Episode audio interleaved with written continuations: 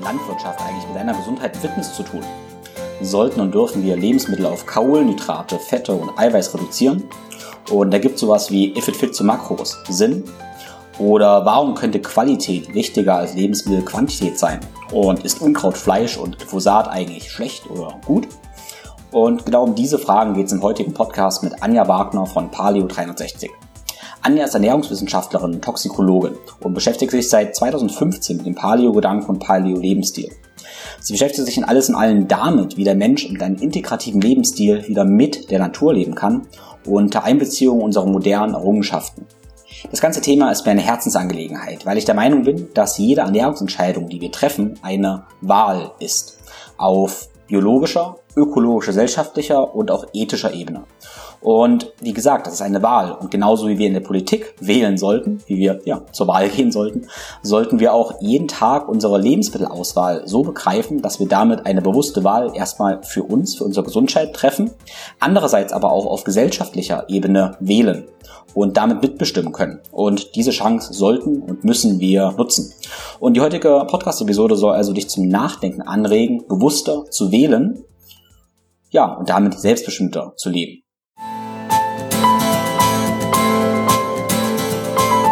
Think, Flow, Growcast.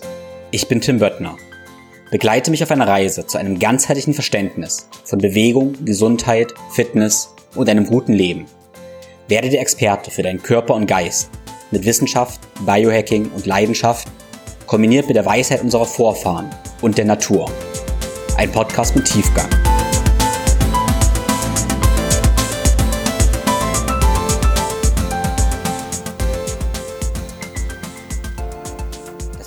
Die heutige Episode ist Brain Effect. Brain Effect ist ein großartiges Unternehmen aus Berlin und macht Supplements für unsere Performance, sprich besseren Schlaf, bessere Konzentration oder auch bessere Stimmung. Und für die Vorweihnachtszeit habe ich eine besondere Empfehlung für dich. Und das ist der Brain Effect Adventskalender.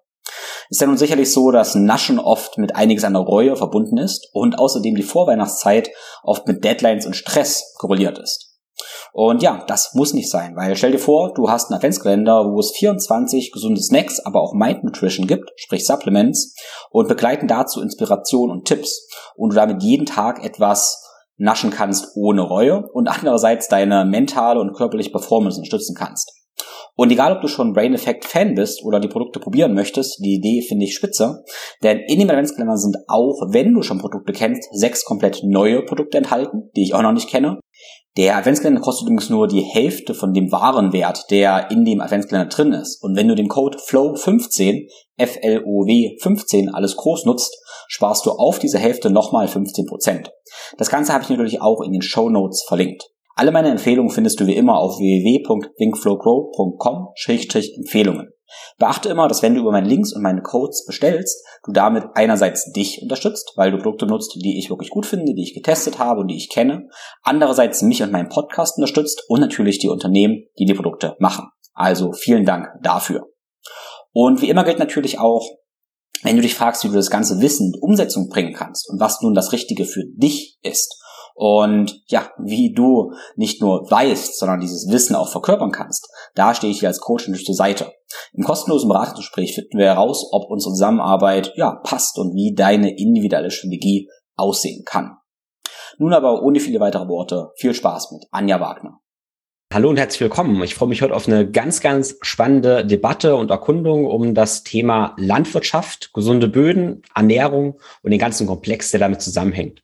Und dafür habe ich Anja Wagner zu Gast. Hallo Anja. Hallo Tim, schön, dass ich da sein kann. Cool. Und ich stelle dich mal mit zwei, drei ähm, Worten vor ein ganz, ganz, ganz kurzer Monolog und dann übergebe ich dir den Monolog. Also du bist Ernährungswissenschaftlerin, hast dann Toxikologie studiert, werde ich gleich noch wissen wollen, was das genau alles bedeutet und hast jetzt endlich Paleo 360. Ja? Der Blog, den gibt es ja schon seit einer ganzen Weile. Ich habe Paleo 360 vor einigen Jahren über den Nico Richter kennengelernt und ja, bin jetzt froh, dass wir uns austauschen können über das Thema ja, nachhaltige Ernährung und wie vor allem auch eine nachhaltige Ernährung unsere Gesundheit auch beeinflusst. Nicht nur unseren Planeten, ähm, sondern auch unsere Gesundheit und natürlich unsere Gesellschaft. Und ich habe mit der Vorbereitung gemerkt, dass ich da noch gar nicht so viel weiß, wie ich gerne wissen würde. Deshalb freue ich mich total drauf. Also, hallo. Erstmal, Anja, stell du dich gerne mal vor. Wer bist du? Wo kommst du her? Was treibt dich an? Sehr gut. Danke für die Einleitung. ähm, Tim. Und genau, du hast es schon ganz gut eingeleitet im Sinne von, ich habe naturwissenschaftlich studiert und dieses Thema Ernährung, gesunde Ernährung hat mich persönlich auch interessiert, auch aus gesundheitlichen Gründen wollte ich auch meine Verdauung verbessern. So fing es für mich an. So am Ende des Studiums bin dann auf Paleo, Paleo 63 dann aufmerksam geworden, habe mich dann auch beworben und Nico Michaela haben mich dann auch angestellt, eingestellt, habe selbstständig dann mit den beiden auch gearbeitet. Inzwischen ja Paleo 63 als Marke auch übernehmen können. Und so begleitet mich das jetzt schon fünf bis sechs Jahre. Ja, 2015 war das, genau. So mein Einstieg in das Thema. Während ich das ja vorher schon studiert hatte, wo mir dann aber auch bewusst wurde, okay, so viel weiß ich ja dann doch nicht, wie Ernährung wirklich auf den Körper wirkt und was für Auswirkungen das wirklich in mir, an mir haben kann. Ich habe das vorher eher im theoretischen Verständnis gelernt, wie die Zelle funktioniert, welche Stoffe da wie ähm, agieren, welche Stoffwechselwege es gibt und Grundlagen auf jeden Fall gut kennengelernt. Aber dann erst so mit Ende des Studiums und äh, genau, auch mit PAL 63 kamen diese Erkenntnisse, das wirklich auf mich zu beziehen und auch, auch spüren zu lernen, was, was Ernährung mit mir macht und mich da auszuprobieren. Das Toxikologiestudium, um da auch nochmal drauf einzugehen, hat mir da auch ganz gut geholfen, ne, dass halt diese, diese Giftlehre auch ein Stück weit zu verstehen. Die Dosis macht das Gift, das hat mir so viele Denkprinzipien auch mitgegeben.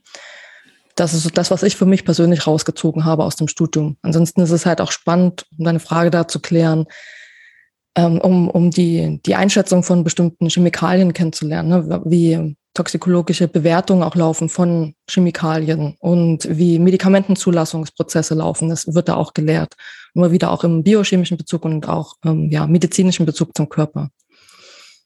Und ich glaube, um diese Reise dann zur Landwirtschaft zu vollständigen, zum Verständnis war halt eine gesunde Ernährung, hat mich dann plötzlich interessiert, was, was fütter ich mir selber sozusagen oder wie auch immer. Von der Formulierung her habe ich dann auch verstanden, ich, äh, jetzt bin ich kurz raus, aber ich weiß, wo ich hin möchte, und zwar zum Boden, genau. Mhm. Ähm, also das, meine Ernährung hängt natürlich von der Qualität, die ich zu mir nehme, auch davon ab, wie die Landwirtschaft agiert, wie die, wie die Gesundheit der Böden ist. Also diese Zusammenhänge habe ich dann immer besser gesehen und bin jetzt halt dabei, das überhaupt zu verstehen, was, was da für Prozesse dahinter liegen. Und da haben mir auch viele Landwirte, ehrlich gesagt, geholfen, da einen Einblick zu gewinnen. Und da sind ja auch schon Podcasts entstanden mit Landwirten, die auf Paleo 63 in einem YouTube-Kanal dann veröffentlicht wurden. Und das ist auch eine sehr inspirierende und eine bereicherende, inspirierende und bereichernde Reise gewesen. Im Sinne von, ich ich wusste wirklich nicht viel von Landwirtschaft, wenn überhaupt etwas. Und auch zu sehen, dass wie individuell Landwirtschaft auch ist. Und ich denke, das möchte ich auch immer wieder vermitteln, dass wir da so eine Offenheit besitzen, auch mit Landwirten in Kontakt zu kommen. Hm. Ich habe mir jetzt im Vorfeld ein paar Videos angeschaut und kann das jetzt jedem Hörer so auch ans Herz legen, da mal reinzuschauen, um einen Eindruck zu bekommen, weil ich die Bilder kraftvoll fand. Man kann das alles hören, das ist auch sehr, sehr wertvoll, aber die Bilder fand ich sehr, sehr schön, wirklich zu sehen, ja, wie, sich Tiere bewegen, wie Böden aussehen. Ähm, das, das macht was. Das macht was emotional. Und das ist immer ganz, ganz wichtig, dass wir dann auch in die Umsetzung und dann ins Verständnis kommen. Ähm, Paleo 360. Also wenn ich an Paleo denke oder wo ich früher an Paleo gedacht habe, dann habe ich sofort erstmal an Steinzeiternährung gedacht. Ne? Schlagwort Steinzeiternährung, fertig. Ähm, was ist Paleo? Was ist Paleo 360? Was ist auch eure Aufgabe ein bisschen? Umreißt das mal. Genau, also, so habe ich es ja auch kennengelernt von der Steinzeiternährung. So ist auch von der Marketing, Marketingsprache, so, äh, so ist es bewusst für den Menschen. Also ist eine Verknüpfung da zur Steinzeiternährung in sich zu einem Begriff Paleo. Da ist auch die Erkenntnis ja aus der Wissenschaft herausgekommen, okay, wir haben uns ja in kurzer Zeit sehr schnell verändert. Ne? Also auch was den Ackerbau betrifft, der ist vor ungefähr 10.000 Jahren auch mit in die Menschheitsgeschichte dann reingekommen, dann die Industrialisierungsprozesse. Und die These auch von Paleo, der Steinzeiternährung, ist, dass sich unsere Gene nicht schnell genug anpassen konnten und wir deswegen auch in die äh, chronischen Erkrankungen, in die in sogenannten Zivilisationskrankheiten reingerutscht sind. Und mit PAL 63 haben wir halt diesen, diesen Kontext, diesen wissenschaftlichen Kontext auch aufgegriffen und das, sag ich mal, marktfähig auch gemacht und halt für Menschen zugänglich gemacht, dass sie das ausprobieren können. Was macht es mit mir, wenn ich jetzt wieder auf unverarbeitete Lebensmittel auch umschwenke, dass ich wieder einen ursprünglich, ursprünglicheren Lifestyle lebe? Also mich auch dem Thema Barfuß mal widme, dann wie bewege ich mich? Wie kann ich wieder natürliche Bewegung in meinen Alltag einbauen? Wie schlafe ich denn? Wie sehr ist das beeinflusst von diesen modernen Technologien, die wunderbar in sich sind, aber natürlich auch Auswirkungen, auch negative Auswirkungen auf uns haben können? Und so, das ist der, der Ohrkern gewesen. Ich habe auch gemerkt, von der Entwicklung her von PAL 63 ist es halt in die Tiefe auch gehen zu wollen. Auch deswegen auch diesen Bereich Landwirtschaft auch zu erkunden und einen Weg für die Menschen aufzuzeigen. Die Kernfrage für mich von PAL 63 ist, was ist der Mensch? Was macht uns aus? Und wo wollen wir hin? Und das möchte ich gerne mit PAL 63 auch weiter gestalten. Und für mich ist das schon so ein An Ankerpunkt auch, das Paradies auf Erden auch mit zu schaffen. Und da haben wir einen Anker, einen Hebel auch mit der Landwirtschaft in Sicht, mit den Menschen zusammenzuarbeiten, die eben Landwirtschaft auch betreiben, damit automatisch mit dem Land umgehen und gestalterisch unterwegs sind. Und warum dann nicht eben unsere ökologischen Blickpunkte, die wir gerade haben, ne, auch so ein Bedürfnis, wieder naturnahe zu leben, wieder besser mit der Natur umzugehen, was ja automatisch bedeutet, dass wir besser mit uns umgehen. Warum das nicht eben mit den Menschen, die eh viel Land bearbeiten, auch diesen Weg auch zusammengehen? Hm. Ja, ich finde Paleo 360, das 360 ist wichtig äh, zu verstehen, weil ich möchte jetzt auch die, Lehrer, die Hörer da ein bisschen noch hinführen, dass sie verstehen, okay, es geht nicht nur um ist das und ist das, sondern letztendlich der Gedanke ist, okay, was, zu was sind wir geschaffen? Was, was ist ursprünglicher Lebensstil? Was unterstützt unsere Biologie? Und so irgendwie auch zu leben. Und ich persönlich habe in eurem Blog auch viele Kosmetikrezepte und sowas mitgenommen, wo ja die ganz klare Aussage eigentlich ist, warum kann, soll ich mir Sachen irgendwo draufschmieren, die völlig künstlich sind? Vielleicht in deiner Ausbildung zu sprechen, toxisch irgendwie sind. Ähm, und eigentlich soll ich etwas tun, was schon immer da war, um meine Biologie zu unterstützen. Also um Umfeld zu schaffen, wo mein Körper sich entfalten und heilen kann. Ähm, so begreife ich immer diesen Paleo-Gedanken auch ein bisschen. Deshalb finde ich super schön, dass ihr da so viele Zahnpasta-Rezepte, Hautpflegerezepte, Mundrezepte und so weiter habt. Ähm, sehr, sehr gerne als Ressource und verlinke ich natürlich alles sehr, sehr gerne in den Show Notes. Gut, aber ich möchte jetzt trotzdem natürlich den Boden, den Boden spannen, ähm, den Bogen und den Boden. Und ähm, als Einstieg habe ich mir so ein Stück, äh, da kam dieser Gedanke, wo ich oft gefragt wurde, äh, was halte ich denn von diesem Konzept If it fits your macros? Ich weiß nicht, ob du das kennst, diese, diesen Spruch. Ähm, ist in der Kraftsport, Fitness, Bodybuilding-Welt relativ bekannt, wo man sagt, wenn es zu deinen Makronährstoffen passt, dann ist es egal, was du isst. Also sprich, ich sage mal, ich esse eine Pizza. Die Pizza hat, sagen wir mal, 60 Gramm oder 100 Gramm Kohlenhydrate, 30 Prozent Eiweiß, 30 Prozent Fett, 30 Gramm Fett. Und ob ich nun das Ganze in Nüssen, Süßkartoffeln und Salat zu mir nehme äh, und vielleicht Lachs oder noch 500 Pizza, ist ja völlig egal, weil unsere, unser Wissenschaftlergehirn sagt uns ja vielleicht, oder Deutsche Gesellschaft für Ernährung, okay, wir haben ja trotzdem Kohlenhydrate, Fette, Eiweiß im guten Verhältnis gegessen. Macht es ja also das Gleiche mit unserem Körper. Ne? Ähm, schon mal vorweg, ich finde dieses Konzept völlig hinfällig. Meiner Erfahrung ist es gar kein Vergleich ähm, es ist nicht egal, was wir essen, Hauptsache die Makronährstoffe passen. Und da kommen wir ein bisschen auf die Lebensmittelqualität. Genau, also in diesem Sinne, ähm, lass uns erstmal über die Biologieebene und Lebensmittelqualität sprechen. Also wie beeinflusst die Lebensmittelqualität unsere Biologie? Interessantes Konzept erstmal. Ähm, ja, also intuitiv hat es auch keinen Sinn ergeben, ganz ehrlich. Also wenn ich daran denke, dass natürlich auch Lebensmittel, die sind ja vollgepackt mit Mineralien, Vitaminen, ne, verschiedensten Spurenelementen. Und das braucht der Körper auch. Ne? Das im, im, Sinne von, das ist für unsere Prozesse auch notwendig, also auch mit den Mikroorganismen in uns. Ne? Das, das sind, der ergibt, ähm, was möchte ich sagen? Also die, wir, wir kommen ja von der Qualität her, da wollen wir auch gerade hin. Und das hängt natürlich auch schon mit den Prozessen im Boden zusammen. Das, was da an an Prozessen auch ablaufen kann, die dann im Lebensmittel ähm, zur Verfügung stehen. Ne, wenn halt im Boden, sagen wir, die Mikroorganismen auch arbeiten können, ihre Nährstoffe über die Wurzel oder zur Wurzel hin austauschen können, die Wurzel dann das in die Pflanze pumpen kann, auch ne, über die verschiedensten Prozesse. Und dann wir das ja dann aufnehmen, sei es über das Fleisch, was wir essen. Also, dass da eine andere Fülle von Nährstoffen drin ist, äh, die dann auch unser Körper dann wieder anders verarbeiten kann, wir dann auch gesundheitlich aufleben können, ist für mich intuitiv recht klar. Man kann es mal wieder wissenschaftlich nochmal genauer betrachten, was dann die Prozesse genau sind, was die Nährstoffe genau sind, was wie, wie das auch alles genauer aussieht. Von daher würde ich, äh, da du gefragt hast, was, was ich zu dem Konzept sage, würde ich sagen, ergibt für mich persönlich nicht Sinn, keinen Sinn. Also da, nee, das ist so die erste Reaktion auch drauf. Und glaube, Menschen sind sehr unterschiedlich. Das ja, also ich möchte mich da auch nicht reinhängen, die, die Physiologie anderer Menschen mitbestimmen zu wollen. Ne? Also das kann auch wieder sein, dass ähm, je, der Mensch glaubt, der Mensch glaubt auch anders, ne? also hat ein verschiedenes, verschiedene Glaubenssysteme und damit wird es auch automatisch verschiedene Lebensmittel unterschiedlich reagieren auf, auf denjenigen. Da bin ich inzwischen auch recht überzeugt. Aber für mich würde das Konzept zum Beispiel nicht funktionieren, dass ich auch intuitiv mit meinem Körper da auch ab, abwehrend sozusagen reagiere, dass es für mich persönlich keinen Sinn ergibt. Ja, also das habe ich auch gehofft, dass du das sagst. Und ähm, ich sehe das noch gerade ein bisschen Sorge. Ähm, ein Beispiel, was ich immer mal sehe, ist im Supermarkt, da gibt es irgend so ein Getränk, bildet beständig aus, da steht drauf, this is food und ist dann irgendein ja, Nahrungsergänzungsmittel-Shake. Und wenn da drauf steht, this is food, wenn man das draufschreiben muss, ähm, da gehen schon alle Alarmglocken an. Ne? Also also ich, ich, kann ja nur sagen, wie ich damit umgehe. Ich sehe das und denke mir, okay, für mich persönlich funktioniert das einfach nicht. Aber es mag wieder für Menschen sein, da funktioniert das. Wer weiß, I don't know. Also das möchte ich mir nicht rausnehmen. Für mich persönlich ergibt das einfach keinen Sinn. Also das ist auch diese Reise mit PAL 63, die mir es eröffnet habt, auch das ganze Lebensmittel zu sehen. Und dass wir, wir selber sind halt auch nicht nur ein Rezeptor, wo halt bestimmte Nährstoffe dran binden, an, oder weißt schon, das ist jetzt biochemisch nicht rein formuliert. Und trotzdem, ähm, wir, wir sind ja so viel mehr, auch Lebensmittel sind so viel mehr als halt einfach ein purer Nährstoff in sich.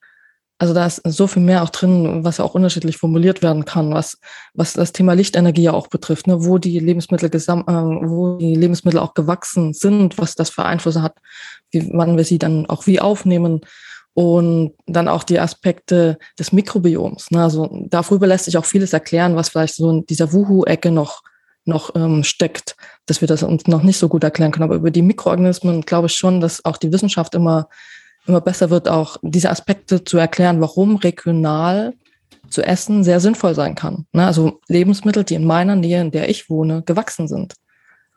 Dass ich da einen Bezug zu habe und dass es auch sinnvoll sein kann, diese, die Samen, die da ähm, gepflanzt wurden, dass die ins nächste Jahr auch wieder überzunehmen, auch sinnvoll sein kann, weil dann dieser Übertrag des Mikrobioms auch sind, ähm, sein kann. Ne? Also, oder, also der, der ist halt definitiv, definitiv da. Und dann auch dieses Mikrobiom auch die Pflanze in sich resilienter machen kann. Da gibt es auch schon Untersuchungen dazu. Und das würde auch wieder bedeuten, das Land wird auch mehr in die, die Kraft kommen dürfen, hat die, die Samen, die sie dann vor Ort benutzen, auch wieder, wieder ins nächste Jahr mitzunehmen. Mhm. Was ist was ist ein Moment, also ich bitte dich um eine kurze Antwort, um dann eine längere zu geben auf meine nächste Frage. Was ist im Moment das Lebensmittel, was du mit am meisten isst? Was gerade auch Saison hat, was du gerade viel isst? Mmh, gute Frage. Ich glaube, hm, Ei. Also, als ob das jetzt eine Saison hm. hat, aber es sind Eier tatsächlich. Ähm, und ein Sau also Sauerteigbrot.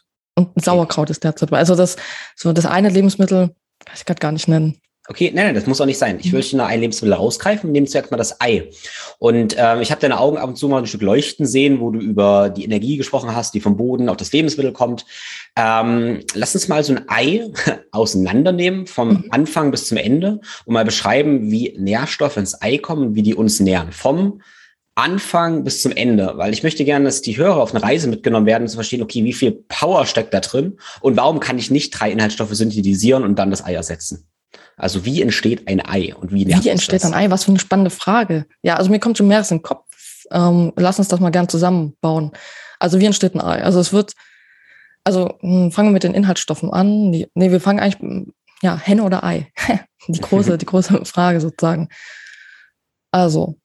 Ja, also irgendwas, ich sag mal, irgendwas muss die Henne ja auch schon essen. Ne? Damit so eine Henne ein Ei produzieren kann, muss die ja auch irgendwas essen. Und das ist sicherlich auch nicht ganz unrelevant für die Eienergie die eine gehen. Das ist halt die Frage, was wissen wir überhaupt, was die, was die Hennen, wessen Eier wir, also dessen Eier wir heute essen, wissen wir, was die, was die Henne gegessen hat. Also ich weiß es oftmals nicht, fairerweise. Mhm. Ne? Es ist halt klar, ich war auch auf Höfen und habe das dann gesehen, aber zum einen, es kommt darauf an, welche Umgebung darf die Henne dann überhaupt leben. Und auf dem Permakulturhof, Scheuerhof, auf dem ich letztens war, waren die Hennen auch wirklich draußen und die haben auch, hm, was haben sie denn bekommen? Das weiß ich zum Beispiel gerade gar nicht. Sie haben auch dann zusätzlich Futter bekommen, aber sie konnten auch frei picken. Und dann ist ja die Frage, was, was pickt die Henne denn wirklich? Da bin ich gar nicht so tief informiert, um das klar sagen zu können. Aber ich stelle mir vor, dass sie halt ja auch die kleinen Insekten dann pickt, ne? Dann halt auch kleine Würmer pickt und dann auch ähm, über die Körner, die vor Ort sind, die liegen, die dann rumliegen und dann ja sowas auf sich nimmt, äh, zu sich nimmt und das natürlich dann im Körper über biochemische Prozesse verarbeiten kann um daraus dann ein Ei legen zu können. da ist auch das Thema Kalzium dann sehr wichtig, ne? überhaupt die, die, die Schale in sich fett äh, zu machen oder halt äh, stark zu machen. Calciumcarbonat, soweit ich weiß, genau. Und es gehen ja dann die Prozesse dann auch überhaupt die Fette, auch die im Ei sind, auch zu produzieren. Also auch die, letztendlich geht es darum, das Ei ist ja da, um Nährstoff für das nächste Küken auch zu bieten. Und das kommt ja wieder darauf an, was eben vorher gegessen wurde. Ich schwimme ein bisschen, du merkst schon, Max, vielleicht Tim auch noch mal einsteigen. Wo, wo, siehst du all die Punkte? Was siehst du, was alles so in den, ins Ei fließen darf? Hm. Naja, also zu allem, ich möchte das, ähm, also ich denke ja schon mal, es ist ganz wichtig, was das Huhn ist. Ähm, und deshalb, ähm, ob es jetzt Sojapellets ist und dann von Antibiotika am Leben gehalten wird, das wird sich ziemlich sicher auf die Qualität des Eis irgendwie übertragen, ne? auf das Fettsäureprofil im Ei ähm, und auf alles Mögliche. Ne? Und wenn das Ei aber, wenn das Huhn jetzt Gras ist oder sagen wir mal irgendwas ja, anderes pickt, auch noch Würmer, wie du genau gesagt hast, dann wird ja dementsprechend auch die äh, ähm, Gesundheit des Huhns besser sein und damit wird auch das Ei, was ausgetragen äh, wird, wesentlich gesünder sein, auch ein besseres Fettsäureprofil haben und wahrscheinlich sehr viel Nährstoff, äh, ähm, dichter sein. Es ist ja das Ähnliche, wenn wir sagen, okay, wir wollen schwanger werden, oder ich vielleicht nicht, aber ähm, vielleicht ein Mensch möchte schwanger werden und um Schwangerschaft vorzubereiten, sollten wir auch schon Nährstoffe nehmen, uns gesund ernähren, ähm, auch zufrieden sein, nicht viel Stress haben, damit das Kind gesund wird. Und genauso wollen wir dann ja auch, dass das Huhn ein gesundes Ei kriegt. Ähm, Genau, das heißt, es fängt natürlich daran an, was das Huhn ist. Und dann können wir meiner Erfahrung nach, meiner Meinung nach, nicht reduktionistisch denken und denken, ein Ei ist ein Ei. Nee, es hängt auch davon ab, wie das Huhn gelebt hat. Und dann ähm, können wir natürlich auch, deswegen wir wollen glückliche Hühner, das klingt oft so dann ein bisschen, ja, wischiwaschi, spirituell, wie auch immer. Aber ich meine, wir wissen ganz, ganz klar aus unserer Forschung mit Menschen, dass eine gestresste Mutter, ähm, dass das sich auf das Kind überträgt, dass das Kind auch kranker wird. Und deshalb ist es auch völlig logisch, dass auch ein gestresstes Huhn oder hey, auch eine gestresste Kuh durchaus ähm, dann Dinge produziert, ähm, Stresshormone, die letztendlich sich auf das Produkt, was wir irgendwie konsumieren, überträgt. Ne? Das heißt, auch die, die Stimmung und das Lebensgefühl des Tieres ist wahrscheinlich, wahrscheinlich relativ wichtig. Ähm, Genau, und was mir gerade gefällt, dass mehrere Aspekte zusammenkommen. Ne? Also das, das sind ja auch, also für mich, das auch zu formulieren, sind erstmal unbekannte Gefilde. Ne? Da muss man sich erstmal so vordenken, reindenken und das einfach erstmal formulieren.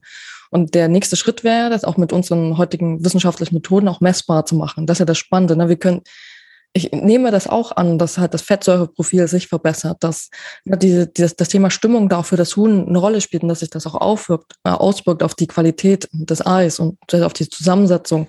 Aber was, was bedeutet das genau?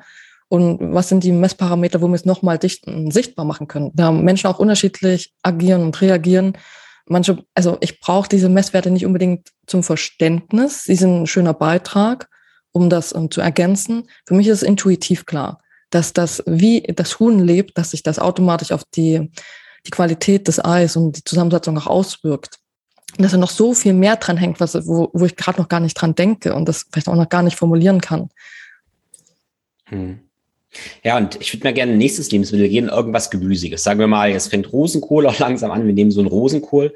Und du hast es gerade so schön schon beschrieben, wie etwas wächst aus dem Boden und wie auch die Samen schon für das Lebensmittel dann so, so wichtig sind. Kannst du da mal so eine Reise beschreiben, wie Nährstoffe in den Rosenkohl und dann eventuell auch in unseren Körper kommen? Also wenn sobald du Samen sagst, dann stelle ich mir schon wieder erstmal den Keimling vor, ne, der auch aus dem, aus dem Samen herauswächst. Also der Samen braucht auch schon die richtige Kraft, die richtigen Nährstoffe, um den Keimling überhaupt wachsen zu lassen. Und Wasser ist da ganz wichtig. Also das heißt, im Boden haben wir also sozusagen das Habitat, die Umgebung, um den Samen wachsen zu lassen, den, den Keimling, das kleine Babypflänzchen, wie auch immer wir es formulieren wollen, auch hervorbringen zu können. Und dann hatte ich die Mikroorganismen ja vorhin schon angesprochen. Also wir können es auch jetzt mal so einer Kindersprache, die ist ja auch ganz schön so, braucht die richtigen Freunde dann auch im Boden, um der Pflanze dann auch die, die Nährstoffe, die ja teilweise auch, also die sind, das Fachwort ist, glaube ich, in ähm, Agglomeraten, also in, auch in, in Stein, in kleinen, ähm, in den, wie sagen wir, Sand, Silt und Clay, also in diesen im, im Boden in sich gebunden sind. Und die Mikroorganismen sind diejenigen, die durch die Stoffwechselprozesse, die sie selber machen können, auch durch die pH-Wertregulierung, auch diese Nährstoffe verfügbar machen und dann diesen kleinen Pflänzchen zur Verfügung stellen. also sozusagen einen freundschaftlichen Dienst erweisen. Und die Pflanze dafür, dadurch, dass sie ja dann nun wächst, dann auch ihre Pflanzen, also ihre Blätter ausbreitet, kann dann Photosynthese betreiben. Das heißt, sie kann dann wieder Licht in CO2, also in, in Kohlenstoff, in, in Glucose auch umwandeln. Wo die Photosyntheseprozesse, die kennen wir ja. Und kann dann über, glaube ich, als Liquid Carbon Pathway beschrieben, also diesen Kohlenstoff auch in die Erde bringen. Und Kohlenstoff in der Erde und in, im Boden ist uns auch als Humus bekannt, ist aber auch natürlich einfach als, als Nährstoff für die Mikroorganismen ganz interessant, dass die dann eben von dieser Glucose und von den von welchen Stoffwechselprodukten dann auch immer unterwegs sind, die halt auch Kohlenstoff inhärent beinhalten, dann leben. Genau, das war jetzt so mein Versuch, diesen Prozess mal zu, ähm, zu erklären. Und diese, diese Wechselwirkung lassen dann auch diese Pflanze weiter wachsen. Ne? Sie, sie gibt im Austausch dann halt auch an den Boden diesen Kohlenstoff in Form von Glucose beispielsweise. Und die Mikroorganismen geben, geben die Nährstoffe frei, also durch ihre Aus, also nicht nur Mikroorganismen fährt man drauf. Ne? Wir haben auch den Regenwurm zum Beispiel oder andere Tiere, die wir dann auch schon wieder sehen können, die durch ihre Ausscheidung na, das, die lassen ja auch Sachen durch ihren Verdauungstrakt gehen und dann ausscheiden, sodass halt dann auch, sagen wir, Stickstoff zum Beispiel auch leichter verfügbar sind für die Pflanze. Mhm. Das ist noch ein bisschen durcheinander, aber ich glaube, den Prozess konnte ich äh, so ein Stück weit darstellen. Auf jeden Fall. Das ist für mich aber interessant. Ich brauche Mikroorganismen, damit Stoffe, Mineralstoffe für die Pflanze oder für den Keimling verfügbar sind. Mhm. Aha. Und sind die ohne die Mikroorganismen gar nicht verfügbar oder sind sie weniger verfügbar? Also, wie ich das verstehe, sind mhm. sie weniger verfügbar. Das ist halt, kommt wieder zu dem Grundsatz, dass auch im Boden prinzipiell alles da ist. Die mhm. Frage ist, ist es für die Pflanze verfügbar? Wir sind ja heute auch in der Landwirtschaft, so wie ich das stehe, sind, ist halt dieser Grundsatz auch, wir müssen alles von oben reingeben, also viel düngen und, und das ist ja die Annahme, dass von oben sozusagen gefüttert werden muss, damit die Pflanze wachsen kann. Aber wenn wir jetzt davon ausgehen, ausgehen, dass im Boden eigentlich alles da ist und dass es entsprechend der mikrobiellen Aktivität und auch wie der pH-Wert sich dann im Boden verändert, dann auch die Verfügbarkeit auch steigen kann der Mineralien oder diese erst umgesetzt oder aufgeschlossen werden, dann brauchen wir diesen krassen Düngungsansatz auch nicht mehr, da ja plötzlich alles da ist. Und brauchen nur halt wie du es vorhin schon beschrieben hast, dieses Anstupsen der Selbstregulationsfähigkeiten. Ich glaube, du hast ein anderes Wort verwendet. Ne, das kennen wir ja vom, vom eigenen Körper, dass es auch wieder lohnen kann, den, die Selbstregulationsfähigkeiten zu fördern. Man nennt es vielleicht auch Selbstheilungskräfte, I don't know. Und das auch wieder für den Boden zu bewirken, kann dann eben auch wieder da die Nährstoffe freisetzen, die auch da sind, überhaupt der Pflanze verfügbar machen. Und ein Prozess, den ich auch ganz spannend finde, das, ich mir auch vor, dass die Pflanze wenn sie halt nicht mal alles von oben halt zugeschüttet bekommt, dass sie dann, dann auch wieder ihre Wurzeln auch weiter ausbreitet und, und um wirklich wieder an die Nährstoffe zu kommen. Hm. Hat das Sinn ergeben? Also ja, gerne nachfragen. Also. Absolut, absolut. Das ergibt absolut Sinn, ja. Ähm, was macht denn jetzt einen guten von einem schlechten Boden aus, praktisch? Oh, oh, das ist eine gute Frage. Ähm, Vielleicht ist tatsächlich, also diese grobe Unterscheidung wäre vielleicht tot und lebendig. Hm. Wo kein, kein Boden ist wirklich tot. Also das Leben bekommen wir nicht tot. Also das ist auch eine ziemlich eine arrogante äh, Sichtweise des Menschen. Also das, Bakterien gibt es so, so lange, wenn wir halt die evolutionäre Perspektive anschauen. Also, also das sind ja Milliarden Jahre. Ne? Also muss man jetzt die Erdzeitgeschichte sich nochmal anschauen. Also das, was Leben tot, also diese Organismen tot bekämen, ne, die haben dann ganz andere Mechanismen, sich einzukapseln, zurückzuziehen, und, um dann wirklich Jahrtausende auch überdauern zu können. Ähm, genau. Aber das wäre vielleicht so, könnte man so sagen. Also gibt es auch Messmethoden, um das zu zeigen, was nun tot und lebendig ist, ohne dass man, na, tot ist dann halt, dass die, die diese Fähigkeiten halt, diese mikrobiellen, also man kann die mikrobielle Aktivität messen, das möchte ich sagen. Und mhm. ich denke, darüber kann man auch schon eine Aussage zwischen gut und schlecht machen. Oder na, diese differenziertere Aussage ist dann halt einen gesundheitlichen Zustand besser einzuschätzen. Ist man halt eher weiter unten oder weiter oben auf der Skala. Und das ist mhm. auch ganz unterschiedlich. Böden sind total unterschiedlich. Und selbst auf einem, einem Hektarschlag kann an der einen Ecke das ganz anders sein als an der anderen Ecke. Und das ist wieder so ein, so ein Argument dafür, dass auch die Landwirtschaft einen sehr differenzierten Ansatz braucht, wie mit den Böden umgegangen wird. Und dass auch der Landwirt am besten, der kennt sein Land am besten, ihm auch die, diesen Raum auch wieder zu geben, dass, dass er das darf, dass er über seinen, seinen Acker, den er am besten kennt, auch besser entscheiden darf. Ne? Also derzeit sind sie auch in politischen, ich nenne jetzt das Wort Gängeleien drinne, kann man auch anders formulieren, aber das nehme ich auch schon so wahr, ja. Hm. Ja, ich finde es ähm, so faszinierend, wenn ich da in mich ähm, reinfühle oder was ich so, so erfahre, ist die, ähm, ja, der, der Nährstoffgehalt, die Energie der Lebensmittel, wenn ich jetzt beispielsweise, sage ich mal, den Rosenkohl im Bioladen kaufe und dann, sag mal, im Discounter kaufe. Und das eine ist so viel grüner, so viel dichter und das andere ist viel, ja, schwammiger, leerer irgendwie. Und ich habe dann festgestellt, gerade wenn ich, ich bin sehr, sehr großer Freund von, von Fasten, aber auch insofern, dass ich sage, okay, ich esse mal für fünf Tage einfach ganz, ganz wenig. Ja? Also so eine Mahlzeit am Tag und was ganz Kleines nur. Und dann probiere ich ja so nährstoffreich wie möglich zu essen ähm, und dafür aber dann ja relativ wenig Kalorien. Also beispielsweise sage ich, ich esse den Pro, ähm, Rosenkohl. Und dann ist so erstaunlich, wie mich dann ein Rosenkohl aus dem Bioladen viel schneller satt macht und viel mehr mhm. nährt als der aufgeblasene. Ne? Und vor allem, ich sage jetzt, ich bin so ein großer Freund von so Fastengeschichten, weil wir sensibler dafür werden. Wenn wir immer meiner Erfahrung nach viel essen, dann stumpfen wir auch so ein bisschen ab, nehmen nicht mehr einfach äh, feine Nuancen wahr und je weniger wir machen, desto sensibler werden wir und desto mehr nehmen wir wahr, was Waldheidelbeeren Unterschied zwischen Kulturheidelbeeren sind, was der, äh, was aber auch das Bio-Weiderind gegenüber dem Massentierhaltung Rind für Energie hat. Ne?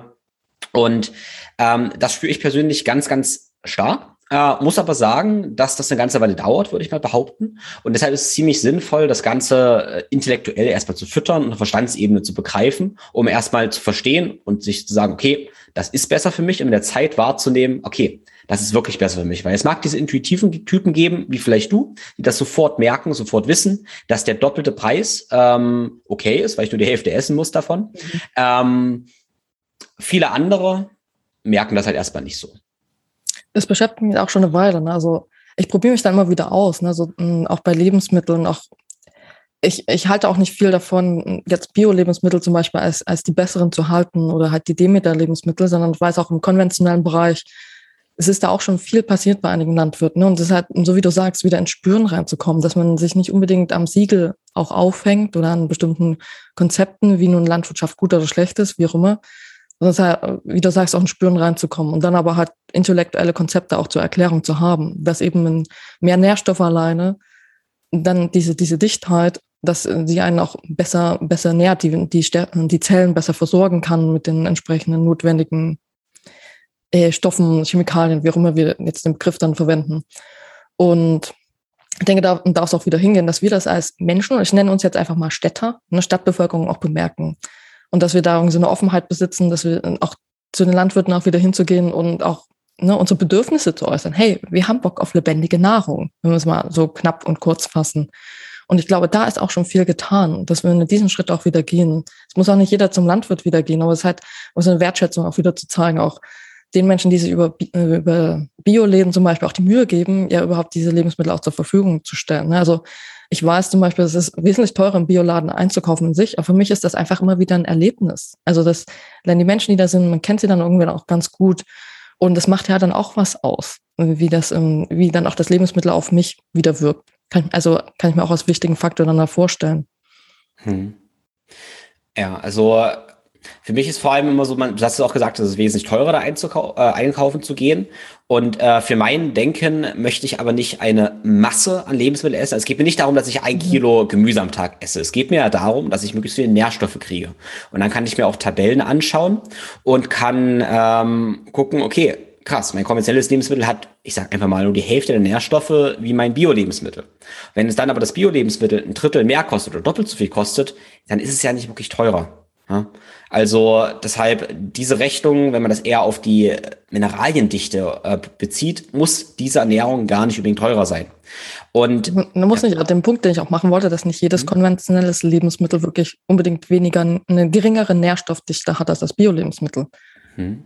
Also das, da gibt es auch verschiedene Aspekte, die das, die das erklären können. Also wie das, ähm, ja, da muss man jetzt ins landwirtschaftliche System in sich einsteigen da müsste man, das wäre halt ein Punkt, wo man halt Landwirte eigentlich zusammenbringen müsste und da eine Diskussion fördern sollte. Also es gibt da verschiedene Anbausysteme und auch, ich habe auch Landwirte im konventionellen Bereich kennengelernt, die über die Jahre, Jahrzehnte auch ihren Boden aufgebaut haben, aber im konventionellen System. Und können wir dann sagen, dass das, also muss halt erstmal gemessen werden und das ist, da fehlt es dann oftmals wahrscheinlich, um den wirklichen Vergleich anzu, anzugehen. Und dann ist es natürlich auch eine, eine Sache des Gespürs. Gibt es denn Lebensmittel, die prinzipiell, ähm, wo es nicht so den riesen Unterschied macht von der Lebensmittelqualität, ob sie bio sind oder konventionell sind? Oder ist das nur von Betrieb zu Betrieb unterschiedlich? Das kann ich jetzt nicht beantworten, keine Ahnung. Hm. Keine Ahnung. Ja, also genau, meine Frage ist ein bisschen, ein bisschen dahingehend, ob es jetzt Sachen gibt, wo man mehr drauf achten sollte und weniger drauf achten sollte. Ein Ding, was ich im Hinterkopf habe, ist, es gibt jedes Jahr diese Listen, die Clean 15 und die Dirty mhm. Dozen, wo man Lebensmittel hat. Die Clean 15 sind die Lebensmittel, 15 Stück, die auch konventionell relativ wenig pestizidbelastet sind, weil sie beispielsweise eh eine dicke Schale haben. Ich glaube, ähm, ist immer sowas wie Ananas dabei. Die schäle ich sowieso. Wenn die ein bisschen gespritzt wird, ist es wahrscheinlich gar nicht so schlimm, da ist nichts drin. Dann gibt's aber die Dirty Dosen, zum Beispiel Erdbeeren, die haben eine Schale, die wir mitessen und die noch ganz rau ist, wenn die gespritzt sind, konventionell und irgendwie Toxine da dran sind, dann ist es ganz, ganz schlecht. Äh, und das kann jeder, ich kann das gerne auch verlinken, kann jeder mal schauen und da achte ich immer so ein bisschen drauf, okay, bei diesem Clean 15 nicht der Weltuntergang für meine, für meine Gesundheit. Ja? Äh, wenn das nicht das beste Bio-Lebensmittel ist, bei den Dirty Dosen würde ich viel mehr drauf achten, weil wir uns wahrscheinlich auch aus toxikologischer Hinsicht da mehr mit schaden. Also eine schöne Überleitung auch in dem Sinne. Also da kommt wirklich die Toxikologin dann in mir heraus. Und ich würde mir das genauer angucken. Hm, ähm, ich glaube auch, dass da viel Angst eine Rolle spielt und wie die Gefahreneinschätzung, Risikoeinschätzung dann wirklich gemacht wurde, auch bei diesen Dirty Dozen und Clean, äh, wie auch immer. Also ich, ich habe das nur mal gesehen. Also ich habe mich damit gar nicht so genauer auseinandergesetzt mit dem Konzept. Für mich hat das auch intuitiv nicht Sinn ergeben aus meinem toxikologischen Verständnis, diese Aufteilung, die gemacht wurde. Und für mich sind dann immer noch Fragen offen, was wurde wie gemessen? Und in was, was sind die Dosen, die gemessen wurden? Und wie ist das wiederum in Bezug zur Gesundheit? Ist das wirklich so gefährlich, wie es oft behauptet wird? Also das, das wären meine Fragen aus toxikologischer Sicht, die ich einfach nicht beantwortet habe, wenn ich, wenn ich solche Konzepte höre. Und ich glaube, dass da wirklich einfach die, ne, wir haben auch bevor wir das Gespräch angefangen haben, das Thema Emotionalität angesprochen in Bezug auf Ernährung und Ängste spielen hier einfach so eine große Rolle. Das ist mir im Ernährungswissenschaftenstudium schon aufgefallen, auch im Toxikologiestudium. Und ich glaube, dass wir einfach zu viel Angst auch vor unseren Lebensmitteln haben, auch vor der Pest sogenannten Pestizidbelastung. Hm. Das ist, das ist meine Einschätzung dazu. Und ich, ich habe da gar nicht so die Sorge, wie sie vielleicht andere auch haben. Also was aber nichtsdestotrotz, Henne, der Weg ist klar, dass es in diese, dieses Thema Aufbau der Böden, mikrobielle Aktivität fördern und dann insgesamt auch weniger Pestizide brauchen geht. Also das ist eine Landwirtschaft, die ich unterstütze, auch sehr aktiv unterstütze. Aber ich bin auch dafür, zum Beispiel auch einen sinnvollen Einsatz von Pestiziden zu fördern ehrlich gesagt. Ich setze mich auch dafür ein, dass Glyphosat weiterhin auf dem Markt zumindest in der Ausnahmeregelung erhalten bleiben kann. Da es in einem gewissen Kontext einfach sinnvoll ist, solange wir diesen Übergang zu einer wirklich biologischen Landwirtschaft auch noch gehen. Und ja, ich wollte, da wollte ich einfach nur den, den, das Fass sozusagen dafür aufmachen, aus, aus diesen, diesen, ja, für mich auch teilweise ja, unnötigen Ängsten ja nicht nur, jeder Mensch hat eben hat auch die, die Strukturen, auch die Ängste, die er hat und die wollen, sollen ja auch wenn wir also von der Gefühlsebene sprechen, sagen ja auch etwas. Ähm, ich hab, ich kenne diese Ängste in diesem Ausmaß aber teilweise einfach nicht. Hm. Ja, lass uns mal das fast kurz reingehen. Ähm, mhm. Was für Toxine sind denn da in deiner ähm, Meinung nach ja relevant? Welche sind wirklich schlimm? Welche sind vielleicht nicht so schlimm wie gemeinhin angenommen? Genau. Und vielleicht auch ganz kurz, vielleicht kannst du kurz sagen, was ist, sind Toxine immer schlecht? Und was ist der Unterschied zwischen Toxinen, Pestiziden? Sind alle Pestizide Toxine? Ja,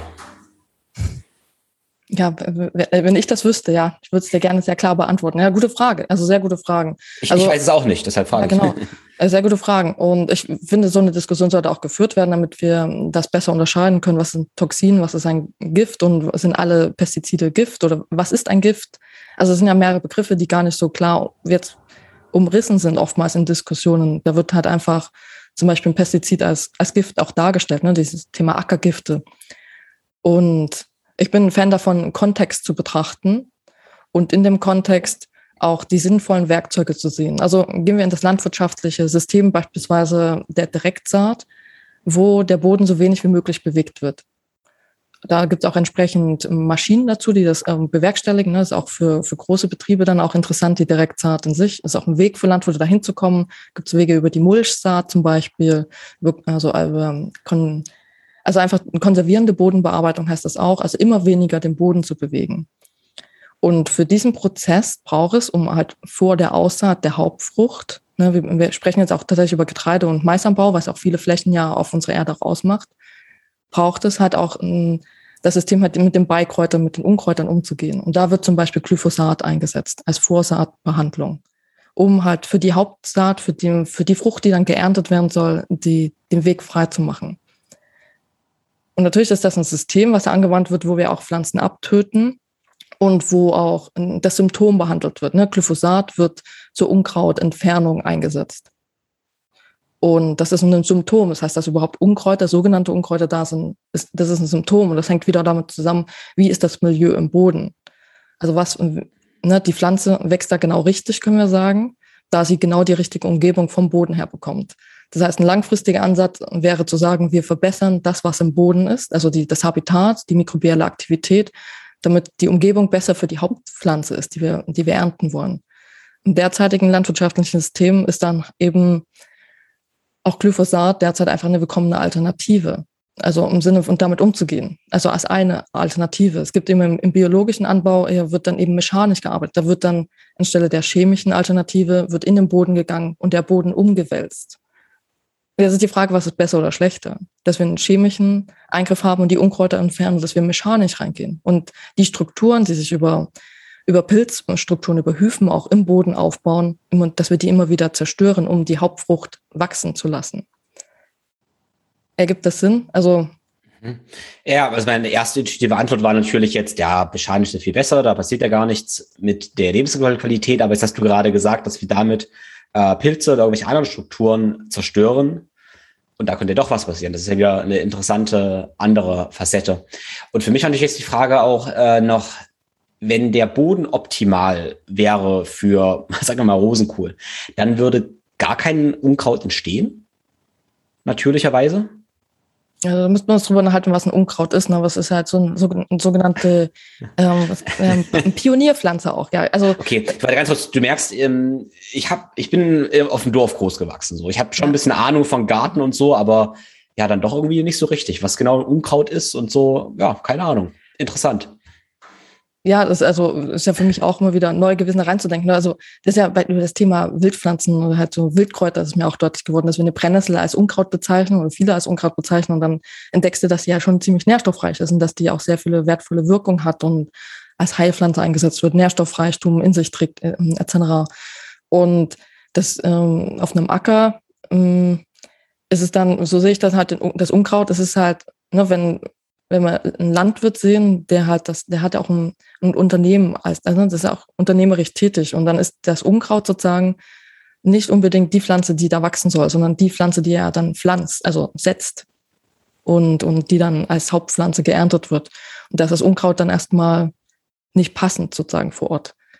Und eine Möglichkeit daran zu arbeiten, ich hoffe, ich bin jetzt in der Herleitung noch richtig, ähm, eine Möglichkeit daran zu arbeiten wäre, das Milieu zu verändern im Boden, sodass halt das Unkraut, was wir als Unkraut sehen, dass das gar nicht mehr so einfach wachsen kann. Das wäre jetzt die Möglichkeit, über die Mikrobiologie auch zu arbeiten. Genau. Mhm. Und, und es gibt immer halt, ähm, ne, das ist ja der Punkt, wir sprechen jetzt über etwas, was noch nicht sehr bekannt ist. Ne? Viele Landwirte wissen das auch noch nicht. Ich habe das äh, auch von einigen Landwirten und halt auch, in, auch von einem Mentor in den USA gelernt, dass wir auch dahin gucken können, auf, überhaupt auf dieses biologische Thema. Du hast es ja auch schon so hergeleitet, dass vieles auch mit Chemie einfach heutzutage zu tun hat. Wir haben einen starken Chemiefokus. Der, der, der ist auch begründet in unseren Industrien. Auch in den letzten 100, 150 Jahren hat sich das ja überhaupt erst herausgebildet.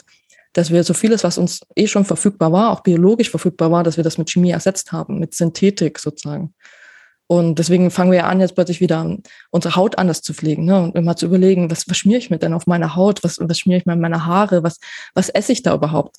Es liegt aber auch begründet in den letzten 100, 150 Jahren, dass wir da so ein, da ist ein krasser Wandel geschehen.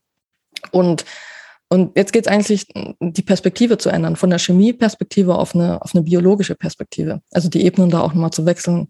Und das ist, das ist neu. Das ist, ne, deswegen ist das auch, ähm, Einige Landwirte machen das auch schon, die die Perspektive gewechselt haben. Das ist aber auch so eine Unsicherheit in sich dabei. Zum einen haben sie es nicht gelehrt bekommen und zum anderen haben sie auch nicht die Lobby unbedingt dafür, da die Lobby ja dann plötzlich der Chemieindustrie wegfällt. Und irgendwann ist man vielleicht ein Punkt, wo wir das Thema Unkraut dann auch so sehen. Das sind, sind einfach die Pflanzen, die da sehr gut wachsen, da die das richtige, die richtige Umge Umgebung dafür bekommen. Und wenn wir dann, genau, für den Brokkoli, so hat es, glaube ich, das Beispiel hergeleitet, dann die richtige Umgebung schaffen, dann wächst der Brokkoli besser und weniger das, das Unkraut, was sozusagen den Brokkoli in seinem Wachstum stört. Wir können auch im Permakulturprinzipien dann denken, dann pflanzt man eh die Pflanzen zusammen, beispielsweise um sie symbiotisch und synergistisch auch wirken zu lassen. Hm.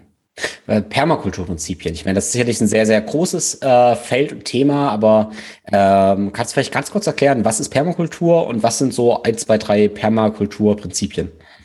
Also was ich unter Permakultur verstehe, ist tatsächlich zum einen etwas permanent kultivieren zu können. Das ist das eine, was, was für mich im Begriff drinsteckt und was ich auch gelernt habe, dass der Mensch im Fokus steht. Ne? Der Mensch ist derjenige, der mh, mm, mit seinem Geist auch wirken kann und hat so verschiedene Ebenen nach außen. Und dass die Einf der Einflussbereich ist eben auf uns, auf unseren Geist und auf, die, auf unseren Körper und dann wieder auf die Menschen um uns herum. Und dass wir diesen Wirkkreis wieder anerkennen und in diesem Wirkkreis auch wieder permanent äh, kultivieren, sozusagen. Also, äh, kann man es noch sagen, dass halt zum Beispiel in der Landwirtschaft dann das ein Betrieb und sich auch wieder Gedanken macht, wie kann mein Betrieb eben, wie kann ich dazu beitragen, dass mein Betrieb auch noch in, in 10, 50, 100, 150.000 Jahren existieren kann. Also was kann ich jetzt tun, also ich selber, um zu dieser Langfristigkeit, zu dieser permanenten Kultur auch beizutragen. Okay, das ist, das ist total spannend, weil ehrlich gesagt habe ich noch nicht realisiert, dass Permakultur auch was permanent kultivieren bedeutet. Da steckt ja schon ganz viel drin. Ja, ne? Das ist ja, ja logisch einfach. Ähm, ja, ich will jetzt wieder den Bogen wieder spannen, weil ähm, wir waren jetzt ganz viel auf dieser biologischen Ebene und die ist auch total wichtig. Also biologische Ebene ähm, heißt für mich ich esse irgendwas, um meine Biologie zu unterstützen. Das ist relativ, ich sage jetzt mal egoistisch, ohne Wertung, völlig wertfrei, aber das ist auf jeden Fall ein Argument. Also ich esse Dinge von guter Qualität, um mich besser zu fühlen. Das kann ich auch sagen, okay, ich investiere in Biolebensmittel, damit es mir besser geht.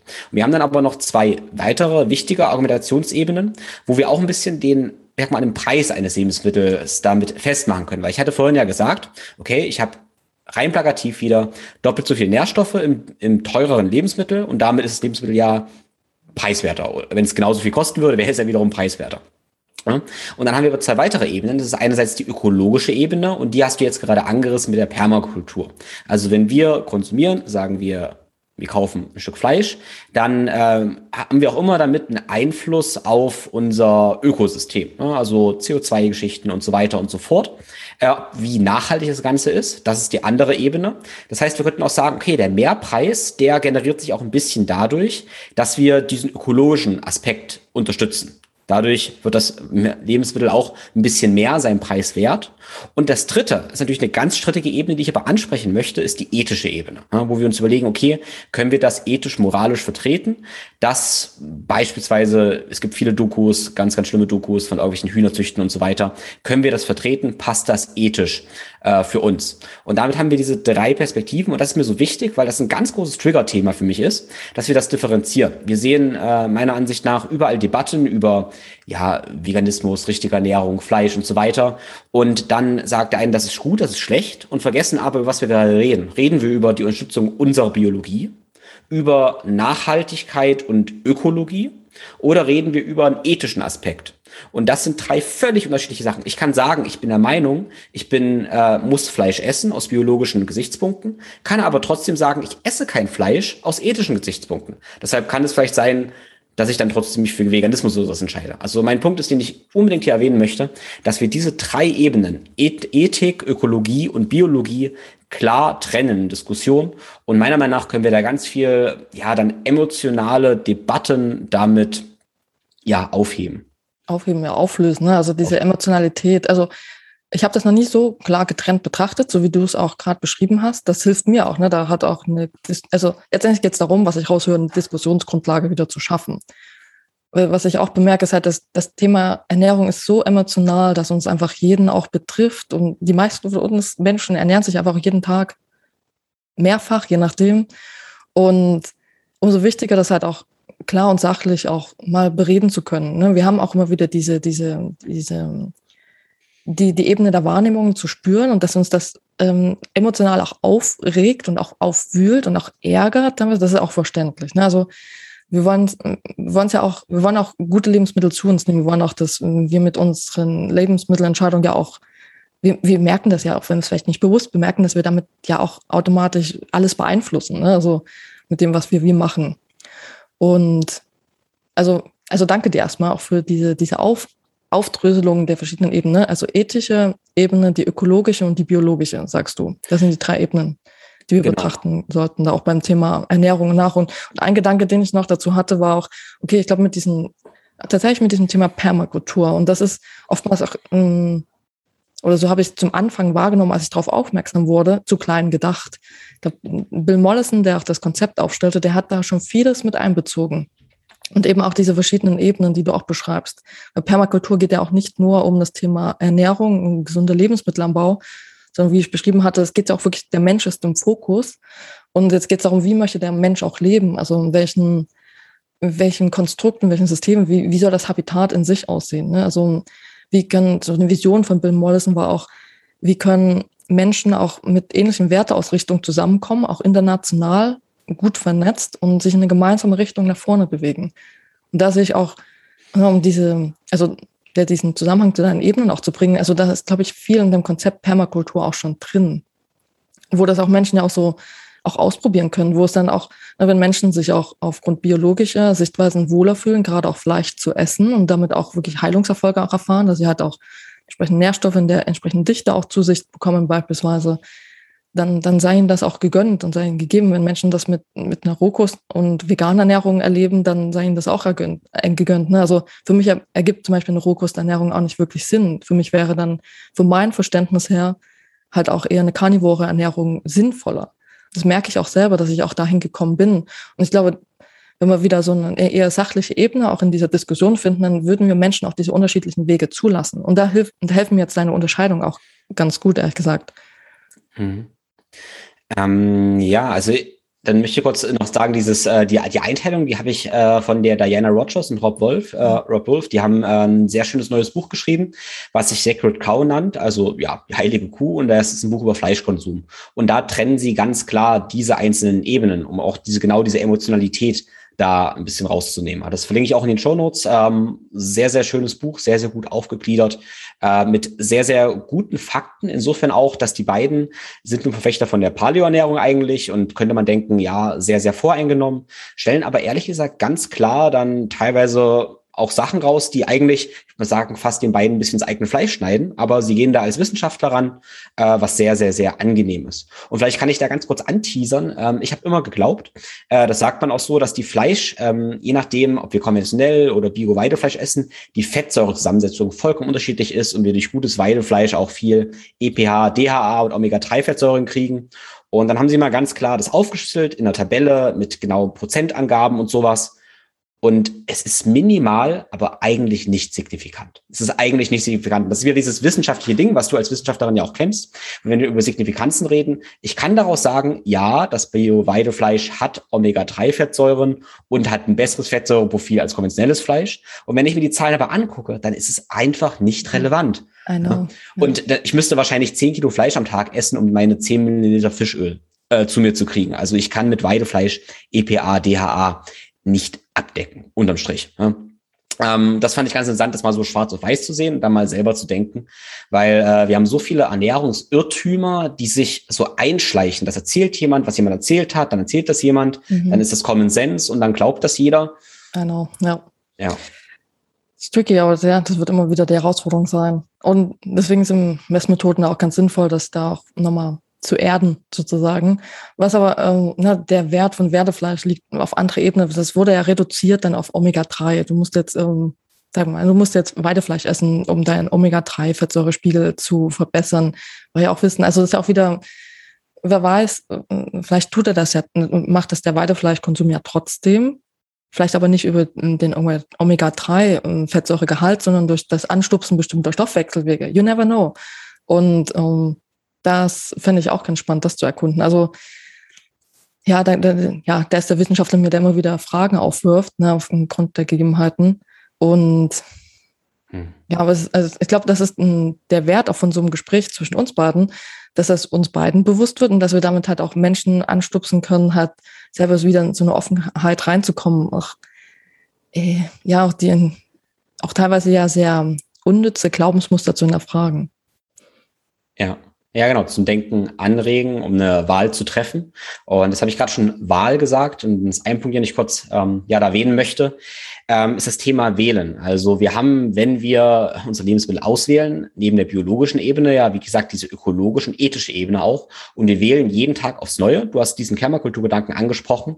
Eigentlich, wo es allgemein hingehen soll mit unserer Gesellschaft und so weiter. Das ist eine, eine Wahl, mit der wir was bestimmen. Und da möchte ich jeden dazu anhalten, die wirklich bewusst zu treffen. Ähm, weil ich sag mal, wir haben Bundestagswahl und dann sagt immer jeder, ja, du musst wählen gehen, wählen ist so wichtig. Wenn du nicht wählst, bist du ein schlechter Mensch und so weiter weiter. Ähm, und dann wählen Leute aber jeden Tag Lebensmittel, die ähm, gegen unser System verstoßen. Und jeden Tag haben wir die Chance, wählen zu gehen, ob wir, ähm, genau, wen wir unterstützen. Ja? Und das ist so, so ein Gedanke, den ich in meinen Raum werfen möchte, was mich so wahnsinnig macht, von wegen, ja, du musst unbedingt wählen, sonst bist du ein schlechter Mensch. Und dann wählen Leute jeden Tag Müll. Mhm, ja? verstehe, und ja. Äh, dann überlege ich immer, okay, wo habe ich mehr, mehr Einfluss? Ne? Und meiner Meinung nach die Wahl, die ich treffe für meine Lebensmittel, für meine Ernährung, ähm, sind super, super wichtig, die bewusst gemacht werden. Und jetzt kommt's, ich möchte sogar das Gewissen reden. Das ist meiner Meinung nach unsere Pflicht als Teil der Gesellschaft, ne? dass wir unsere Gesellschaft mitbestimmen und uns praktisch so ernähren, so jeden Tag wählen, dass wir unserer Gesellschaft was Gutes tun. Also das ist als ja, soziales Wesen in der Gesellschaft, ja, meiner Ansicht nach unserer Pflicht. Dafür möchte ich sensibilisieren. Also danke dafür. Ein ergänzender Gedanke dazu ist, dass es, glaube ich, auch wichtig ist, aber halt ein Stück weit den, dadurch, wir haben ja die, ähm, das teurere Lebensmittel, was man im Bioladen kauft, schon angesprochen, ein Stück weit aber aus diesen, ich nenne es jetzt, um es übertrieben auszudrücken, aus dem, aus dem Elitenbereich rauszuholen. Ich glaube, viele Menschen, die auch wirklich halt diese, die Kraft auch der Gesellschaft mit auf, ausmachen, die können sich das wirklich jetzt erstmal, das ist natürlich auch Mindset-Geschichten, aber trotzdem möchte ich sagen, einfach nicht leisten. Dass sie halt einfach einen ganz anderen ähm, Umgebung jetzt gerade stecken ne, und andere, andere, anderes Leben, andere Umstände haben. Und da sehe ich auch eine Verantwortung der Aufklärung im Sinne, dass gute Lebensmittel zum einen nicht teuer sein müssen und halt auch, auch die Lebensmittelqualität in Deutschland ist auch von Produkten, die in Deutschland produziert werden, recht hoch. Also ich würde jetzt auch Menschen nicht abraten, wenn sie es gerade nicht anders leisten können, auch in einen Discounter zu gehen. Also schau, was, was für dich gerade passt und wo, wo du dich Stück für Stück dann sozusagen auch gesundheitlich hocharbeiten kannst. Also da höre ich immer, ich persönlich höre da immer so ein bisschen so einen Elitengedanken raus, dass ich halt nur eine bestimmte Gruppe von Menschen das auch wirklich leisten können. Halt zum einen diese Zeit sich nehmen, diese Gedanken überhaupt zu haben. Das ist auch, die Menschen braucht es auch, um voranzugehen und dann den Weg wieder für andere zu öffnen. Und ja, diese Sensibilisierung müssen wir, glaube ich, schon auch so gesamtgesellschaftlich sehen. Und dann Menschen daran zu unterstützen, dass es auch ja, dass es auch einfach verfügbar ist, da bestimmte Lebensmittelgruppen und ähm, also die auch gesundheitlich wertvoller sind. Und ich glaube, da brauchen wir halt die Landwirte. Das, da, das Argument möchte ich jetzt aufmachen. Deswegen genau das halt da die Landwirte mit ins Boot holen. Die haben doch auch Bock, ihr, ihr also das habe ich auch mitbekommen, das kann ich mitteilen. Ne? Also die haben Lust und die wollen ihre Landwirtschaft auch anders gestalten. Aber die sind halt auch in solchen Zwängen und, und auch teilweise in Zwängen drin und halt haben hohe Schuldenberge und so einen neuen Stall zu bauen oder eine neue Maschine sich anzuschaffen kann, das sind ja hohe Investitionen. Das sind ja teilweise also 100.000 Euro Millionenbeträge bei den Stellen etc. Also das muss ja über die Jahre auch abbezahlt werden. Also einfach uns dafür zu sensibilisieren, dass auch die Landwirte halt, die, die wollen sich verändern, das bekomme ich immer wieder mit und die würden auch von heute auf morgen zum Beispiel ihre Schweine draußen halten, ihre Rinder draußen halten. Die müssen aber auch wissen, dass der Absatzmarkt da ist, dass es sich lohnt Ne, deswegen ist auch diese Sensibilisierung in sich so wichtig und dass es halt auch verfügbar ist. Ne? Also dass diese Lieferketten dann auch regional bestehen und dass Menschen da einfach ähm, dahingehend kommen können. Und ja, ich glaube, da ist der Kontakt mit dem Landwirten auch so wichtig. Die wollen sich ändern, die haben Bock, sich zu ändern, die brauchen aber auch die, die, die Impulse, die richtigen und ähm, die Unterstützung, die Motivation. Und dann natürlich spielt dann wieder Politik eine Rolle. Ne? Also ähm, das sind nochmal ganz andere Bretter, die zu bohren sind, wie ein befreundeter Landwirt von mir auch gerne sagt. Ja, also wenn ich gerade so äh, denke, also in mein, in mein Gehirn als Ingenieur ploppen auch immer so Systeme dann auf. Und ich habe jetzt gerade so ein mhm. bisschen mich als Verbraucher auf der einen Seite, den Landwirt auf der ganz, ganz, ganz anderen Seite und dann dazwischen irgendwo, ich sag mal, mein Supermarkt, mein direkten Kontakt zum Lebensmittel. Ne? Und das Blöde ist ja ein bisschen, dass die meisten haben die direkten Kontakt ja nicht zum Landwirt, sondern über diesen Vermittler. Und wenn der Vermittler nun mal äh, werbegetriebener Supermarkt ist, ähm, dann nehme ich ja so meine Ernährung wahr. Also ich nehme ja so wahr, was ich möchte, also was, was viele möchten. Mhm. Ne? Und ähm, was eigentlich passieren möchte, ähm, wäre, wäre ja rein theoretisch entweder, dass wir als Verbraucher direkt vom Landwirt hören und kaufen oder sowas. Ähm, ist wahrscheinlich nicht ganz unbedingt immer realistisch. Oder wir haben einen Mittler, wie entweder ein Bioladen oder ein Lobby oder eine Firma, mhm. was auch immer, die zwischen ähm, Landwirt und uns praktisch vermittelt. Weil sicherlich, wenn wir einen Landwirt haben, der einfach super viel arbeitet und dann nur mal sein Ding hat, was er macht, der kann ja nicht noch medienwirksam ganz, ganz viel kommunizieren. Da muss es ja andere Menschen geben. Ich sag mal ehrlich, wie Paleo 360 oder vielleicht irgendwie auch für mich zum ganz, äh, ganz kleinen ja, Anteil. Ja, genau. Und es braucht die da kommunizieren. Also Unterstützung, ja. Ja. Was werden denn äh, für dich, hast du eine Idee von Modell der Zukunft? Äh, wie man die Lücke zwischen Landwirtschaft, also, oder ich will mal gar nicht Landwirtschaft sagen, ich will mal sagen, zwischen Nahrungsmitteln und Verbrauchern, äh, wie man die schließen kann, wie man die besser kommunizieren kann. Mm, also ein konkretes Modell fällt mir dazu nicht ein. Ich mache das, was ich mache. Ich gehe da um Schritt für Schritt voran und es funktioniert ganz gut. Ne? Also dann kommen die Möglichkeiten auf einen zu. Also da bin ich fern davon, da irgendwie so einen Plan oder Modell aufzustellen, sondern ja, Schritt für Schritt da den, den Kontakt aufbauen, mit Landwirten mal ins Gespräch zu kommen, dann eben, auch wenn das kontrovers ist teilweise, was ich sage, dann auch ins Gespräch zu bringen, aber dann auch mal wieder die verschiedensten Bereiche zu sehen der Landwirtschaft, auch Permakultur mal wieder anzusprechen, da ich das einfach faszinierend finde, was, was da auch aufgestellt wurde als, äh, als Konzept, als System. Ähm, weiß nicht, ist es gar, vielleicht gar nicht, es ist kein richtiges Konzept, ein System. Einfach sind ja Prinzipien, die da auch gelehrt werden und ein gewisses ähm, Gedankenmodell, und dann kann sich jeder Mensch, der sich diesen Prinzipien widmen möchte, das Richtige auch raussuchen. Also rein von der Permakultur und das, was Bill Mollison und David Holmgren auch aufschrieben. Genau, also so gehe ich vor. Ob da mhm. vielleicht, das, also diese Bewegung ist ja auch inzwischen recht groß, dieses Thema regenerative Landwirtschaft. Das sind ja so viele Städter, nenne ich es jetzt einfach mal, die keine Ahnung von Landwirtschaft haben. Also würde ich mich persönlich auch dazu zählen. Aber so motiviert und involviert, auch wirklich was zu bewegen. Und da entstehen die unterschiedlichsten Modelle, auch Geschäftsideen und Vernetzungsmöglichkeiten. Also das, ich lasse es, ähm, sage ich mal, ein Stück weit laufen und, und schaue, dass ich mich gut vernetze mit den Menschen, dass man das Netzwerk gut hält und ja. Hm. Ja, das klingt gut.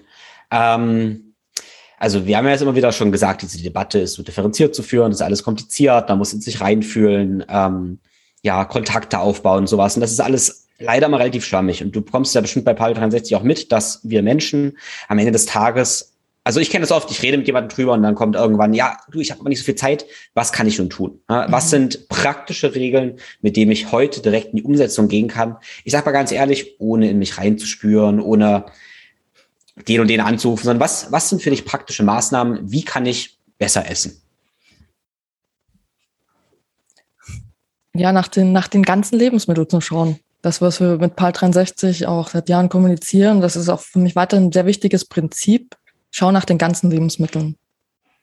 Ja, mhm. also lieber den Apfel als ähm, das, äh, das isolierte, weiß nicht, was man aus einem Apfel alles isolieren kann und das Pülverchen sozusagen. Also, also sofern ich auch, ich, ich schätze auch Supplemente und deren, deren Dasein in sich, ich glaube, langfristig werden wir immer wieder auf die ganzen Lebensmittel zurückkommen, aufgrund der Komplexität des Lebensmittels in sich. Und ich glaube, da ist ein wichtiger Anker, wo man halt beim Einkaufen auch hinschauen kann, auf die ganzen Lebensmittel. Und lernen, mit denen auch was tun zu können. Das ist auch was Einfaches. Ja. Also was zu kochen sozusagen. Ja. Ja, das ist so ein spannendes Thema, weil ich habe das Gefühl, wenn wir das Wort Kochen benutzen, ähm, das habe ich lange nicht verstanden, aber es wurde mir neulich so klar, dass für viele Leute das ein was ganz, ganz Mystisches ist. Kochen ja. ist so aufwendig, braucht Zeit. Und zum Beispiel, es gab gestern früh die Situation, ähm, dass meine Freundin auf Arbeit ist und wollte, brauchte zwei Mahlzeiten für die Arbeit. Und ich hatte sechs Minuten letztendlich, um ihr was bereit zu machen. Ich habe in sechs Minuten einen Salat gemacht, ähm, ja, drei Eier praktisch und das für zwei, zwei Mahlzeiten mit Dressing und so weiter und so fort. Und es war ein super guter ähm, Ernährungstag, den ich in sechs Minuten schnell fertig gemacht hatte. Und ich hatte noch äh, fermentiertes Gemüse im Kühlschrank gehabt, das schnell zusammen gemacht. Aber es war nur so ganz, ganz spannend, wie diese zwei Dosen für den Tag fertig waren in sechs Minuten. Ja. Also das geht nicht immer so schnell. Aber da war mir nur so klar, es ist eigentlich, also es ist so einfach, wenn man erstmal die, das verstanden hat, was Lebensmittel sind, ähm, dass Nahrungsmittelzubereitung oder wir können es auch Kochen nennen, kein Hexenwerks ist. Ähm, genau. Ja, finde ich schön. Also du hast mal das auch Thema Nahrungsmittelzubereitung. Es muss eigentlich Kochen sein. Also das habe ich bewusst so nutzt, dieses Wort ja, jetzt. Ja. Nee, danke dir. Da.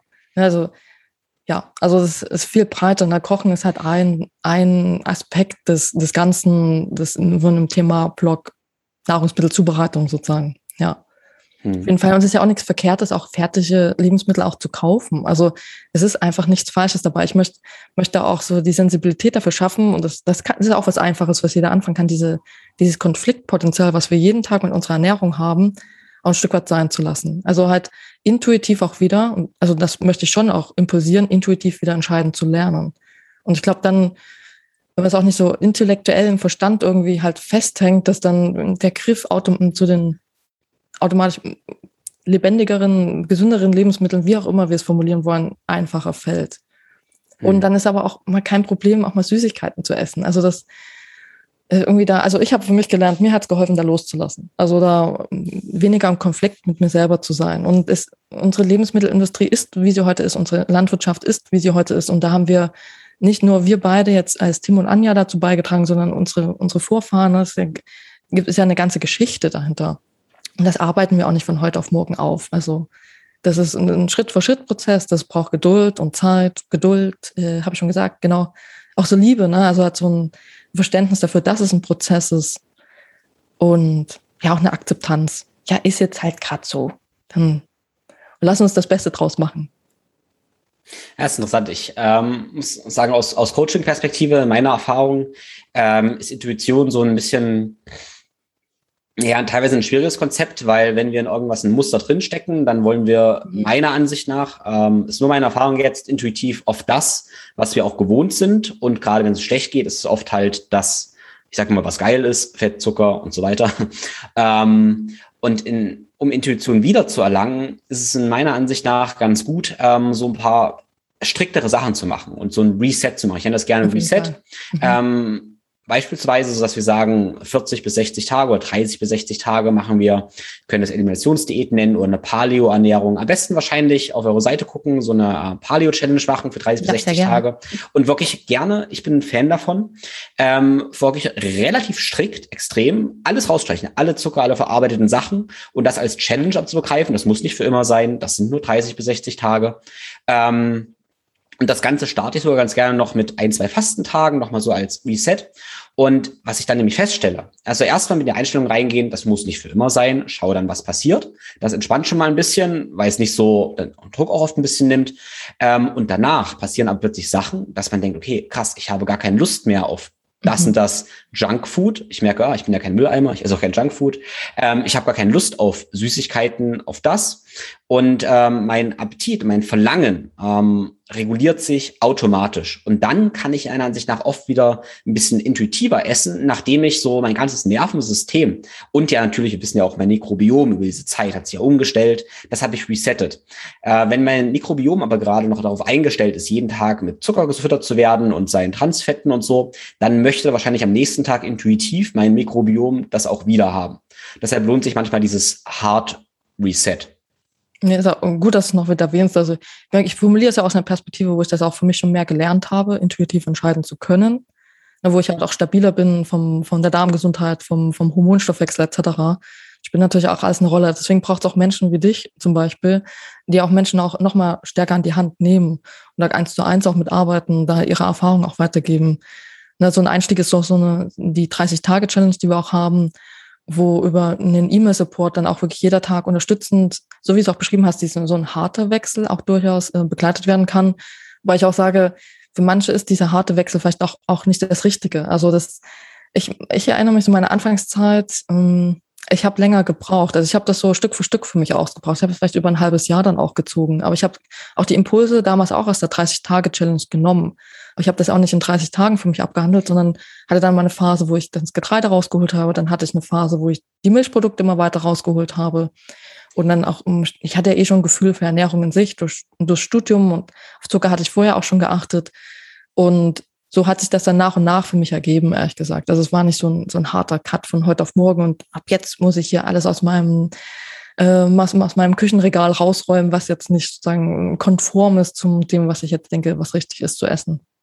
Ja, da ist ja sicherlich jeder auch ein bisschen unterschiedlich, ob man eher so der Challenge-Typ ist. Mhm. Ähm, also ich hatte Klienten gehabt, da wollte ich das langsam einschleichen und meinte dann, nee, ich bin so ein Typ, ich möchte morgen anfangen und alles direkt zu machen, ist für mich viel leichter, als wenn ich ja. so schwammige Vorgaben irgendwie habe.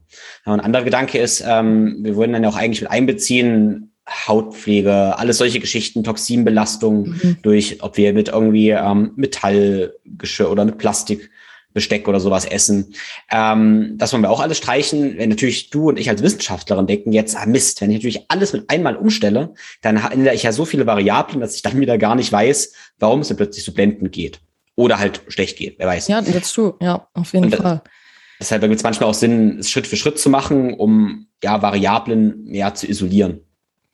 Da auch, also was mir damals, also es war auch wieder mein wissenschaftliches Verständnis. Ich wollte es auch verstehen, was in meinem Körper wohl ungefähr passiert. Also bei dem Thema Nahrungsmittelunverträglichkeiten oder was wie dann wohl auf den Körper wirkt, habe ich mein Verständnis, wie die Verdauung funktioniert, und vieles gar nicht so Sinn ergeben, wie sagen wir, Erklärungen teilweise so sind, was ähm, wenn Blähungen auftreten, dass das jetzt mit dem Lebensmittel, mit dem Salat zusammenhängt, der dann äh, im Magen liefert, nicht so okay. Aber Blähungen entstehen doch viel später im Verdauungsprozess.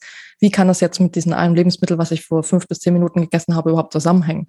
Dann habe ich für mich immer so, so selber ausradiert durch mein Verständnis, also ja ausradiert um, über mein Verständnis der Verdauung, was wie von auch ja von diesen Mythen, auch was Unverträglichkeiten betrifft, auch ähm, so rumspürt. Also welche Lebensmittel nun wie wirken sollen. Also das muss man auch jeder, je nachdem, wo man herkommt, was für ein Verständnis man von sich selber und der Verdauung auch hat, auch ein bisschen ausarbeiten. Und ich glaube auch an diese, also oder ein Punkt, den ich machen möchte, sich mit sich selber und seiner Verdauung auseinanderzusetzen, finde ich sehr hilfreich. Und wir hatten auch schon mal kurz darüber gesprochen, ne, die Auswirkungen der, der, der Atmung in sich, dann wie die Hüfte agiert, ne, wie, der, wie der Hüftbeuger, wie der wohl arbeitet, dass das natürlich alles eine Auswirkung auf dessen hat, wie, wie der Magen-Darm-Bereich funktionieren kann. Ne? Also spanne ich meinen, meinen Bauch den ganzen Tag an, um meinen Bauch einzuziehen, ja nicht halt zu zeigen zum Beispiel, oder wie atme ich, gebe ich halt über meine Zwerchfellatmung, aber hat den, den Druck auch in stetigen Wechsel immer nach unten in dem Magen-Darm-Bereich, um da auch die Bewegung zu fördern. Und da sehe ich auch ein ziemliches Potenzial hat, Menschen dahingehend zu helfen, dass sie da über, über so ganz körperliche Aspekte, über Mobilitätsgeschichten, über Atemübungen, Atemgeschichten, die Aufmerksamkeit auf den eigenen Atem, wo, wo stecke ich von meinen Atemmustern, da auch in die Verbesserung der, der Verdauungsgesundheit, nenne ich es jetzt mal, kommen zu können. Und damit automatisch auch mehr Lebensmittel wieder vertragen zu können. Aus diesen restriktiven Nahrungsmittelauswählen rauszukommen. Hm. Das ja, war so ein Ansatz, den ich hatte, den wollte ich gerade noch teilen. Ja, das ist total, total wichtig, ja.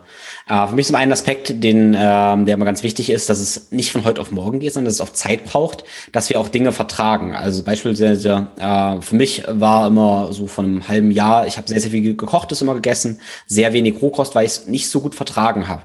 Und ähm, vor allem war es für mich schwer vorstellbar, wie ich um 10 einen Salat essen kann und 12 Uhr noch zum Training gehen kann oder sowas. Mhm. Und dann habe ich aber begann, begonnen, das einfach zu tun, ähm, auch und hat schon am Anfang ein bisschen Blähung gehabt und habe dann auch langsam die Mengen gesteigert, mehr Ferment hinzugefügt und das hat dann bestimmt ja nach zwei, drei, vier Wochen ähm, habe ich gemerkt, dass ich nichts gemerkt habe. Also ich habe dann irgendwann gedacht, krass, Spannend, ja. ich vertrage ja alles, alles perfekt. Und es war interessant, wie mein Mikrobiom sich halt komplett umgestellt hat. Wesentlich mehr Fermente, viel mehr Rohkost. Äh, Rohkost heißt jetzt nicht vegan roh oder sowas, sondern ich ist halt mein ja, Salat und Fleisch oder Salat und Eier, was auch immer. Ähm, natürlich auch noch gekochtes, aber mittlerweile vertrage ich Fermente und viel Rohes, aber auch sehr, sehr, sehr gut. Aber wie gesagt, das geht nicht innerhalb von drei, vier, fünf Tagen, sondern das hat ein paar Wochen gedauert. Ähm, bis zu dem Punkt, wo ich, für mich ist mal der Punkt, wo ich merke, dass ich nichts merke. Von wegen, wow, cool. Mir geht's gerade nicht schlecht. Ich, mein Bauch ist flach, ich fühle mich nicht aufgebläht. Wow, Wahnsinn. Und deshalb brauchst du mal immer so ein bisschen intellektuelles Verständnis als Vertrauensvorschuss. Also es hilft, denke ich, ganz, ganz doll zu sagen, okay, ich vertraue jetzt der Anja mal, was sie erzählt, bleib da mal 30 Tage dran und ähm, merke dann die Effekte. Weil sonst beginne ich wahrscheinlich nach zwei Tagen Schwäche zu fühlen, mhm. weil, hey, mein Gehirn findet halt Pizza geil. Wenn das halt Futter, äh, Fett und Zucker nicht bekommt, sind wir vielleicht erstmal trauriger und es geht uns schlechter. Das kann sein, das ist okay. Und da müssen wir einfach dranbleiben und dem ein bisschen Zeit geben. Genau, und dann immer regelmäßig reflektieren. Ja, schön gesagt, schön hergeleitet, um so ein einfaches Verständnis dafür zu bekommen, das einfach mal auszuprobieren. Und ich kann aus eigener Erfahrung sagen, dass so eine Pizza, die wirkt ähm, vorher dann irgendwie cooler, als sie dann wirklich schmeckt inzwischen. Also ich. ich, ich muss gerade so lachen, weil das ist bei mir immer wieder so, dass ich Dinge esse ab und zu, weil ich denke, irgendwie habe ich noch drin, das ist lecker. Auch teilweise mhm. Süßigkeiten. Ich habe neulich mhm. so ein Milky Way Riegel gegessen, weil ich dachte, hey, das war früher toll. Oder Subway, Subway, diese äh, Sandwiches okay. mit Salat irgendwie. Dachte ich, das fand ich früher klasse. Und ich esse das und denke, ja, es ist einfach, es schmeckt einfach hohl. Es schmeckt einfach nicht voll, ja. es schmeckt hohl. Es ist nicht voll, es schmeckt mir einfach nicht. Mhm. Äh, und dann lasse ich es auch wieder bleiben. Ähm, das ist ganz, ganz interessant, dass ganz viele Sachen schmecken mir einfach nicht mehr, weil ich ganz, äh, gerade merke ich das auch bei, bei Kuchen und solchen Geschichten, bei, ich nenne es immer so aufgeblasene Kuchen, ähm, die so sehr ja, mit sehr viel Mehl und Zucker und Fett sind, die schmecken für mich nicht voll. Also ich schmecke da keine, keine Festigkeit. Wenn ich jetzt was ganz, ganz Leckeres mit ganz viel Kakao und Datteln habe, was richtig dicht ist, nährstoffdicht ist, dann erfüllt mich das, dann spüre ich da ganz, ganz viel. Aber viele andere aufgeblasene Sachen geben mir gar nichts mehr. Und das hätte ich vor ein paar Jahren äh, wahrscheinlich nicht so gespürt. Jetzt merke ich das ganz, ganz stark. Ja, also das kann ich auch bestätigen. Das ist auch so, ich probiere auch immer wieder mal aus. Also das meine ich mit, mit so weniger im Konflikt mit dessen sein. Und dann, aber dann auch zu bemerken, ich brauche das einfach nicht und es schmeckt mir wirklich nicht. Und dann ist so auch so ein Prozess über die Zeit, dass man da so rauskommt aus seinen alten Gewohnheiten. Ja. Und das, also das, die 30-Tage-Challenge, die ist sehr hilfreich meines Erachtens, um wirklich einfach mal für sich selber auch zu sagen, ich möchte Veränderungen und ich mache das jetzt Schritt für Schritt mit der entsprechenden Unterstützung. Und dann aber auch zu wissen, nach diesen 30 Tagen öffnet sich ja dann, also da in den 30 Tagen öffnen sich ja so viele Welten, mal auch das Thema Lebensmittel nochmal anzugehen, sich äh, mit sich selber und der eigenen Spiritualität zum Beispiel auseinander, auseinanderzusetzen mit dem Thema funktionale Bewegung, wo du ja auch sehr tief und sehr intensiv drin steckst, Menschen auch wieder auch zu rehabilitieren, auch das Thema Regeneration. Das ist vielleicht mal ein schöner Bogen auch zu dem Thema Landwirtschaftsthema, dass wir auch Nachhaltigkeit ist ja der Wert, den wir als sehr wichtig sehen, auch im Bereich, ähm, im Bereich Landwirtschaft. Und ich möchte eher auf diesen Regenerationsaspekt hinaus. Also Nachhaltigkeit ist ja, das heißt, etwas, was wir machen, ist nachhaltig, also langfristig sinnvoll und ist auch, wie wir es machen, auch langfristig bedürfnisbefriedigend. Jetzt ist die Frage, ist das, was wir jetzt machen, jetzt auf dem Beispiel Landwirtschaft gemünzt, ist das, was wir da tun, sollte das nachhaltig laufen? Oder sollte nicht erstmal, da möchte ich in eine Regenerationsphase folgen? Und das glaube ich auch das ähnliche Konzept sich beim, beim Körper auch ganz spannend, dass wir erstmal in so eine Regenerationsphase kommen, um dann nachhaltig zu werden. Also mhm. ich habe, also dieser Stand, der ist ja degenerativ, in dem wir als Menschen sind, auch, ne, also das, äh, und ähm, in diese Regeneration reinzukommen, also da brauchen wir erst diese Regenerationsphase, um dann nachhaltig zu sein. Das wollte ich gerade vom Wert nochmal aufmachen. Mhm. Und von der Motivation, das hatten wir auch im Gespräch schon angesprochen, das möchte ich gerne mal wiederholen, es hat, was mich so beschäftigt, ist halt wirklich von Grund auf Gesundheit zu schaffen. Vielleicht nochmal so als Motivation für andere, sich dem Thema Boden und Landwirtschaft zu widmen. Ne? So sprichwörtlich Gesundheit von Grund auf, auch Wohlstand von Grund auf, ne? auch wieder Landwirten auch die Werkzeuge zu geben, dass sie halt wirtschaftlich Stück für Stück wieder unabhängiger werden können auf, auf den verschiedenen Ebenen.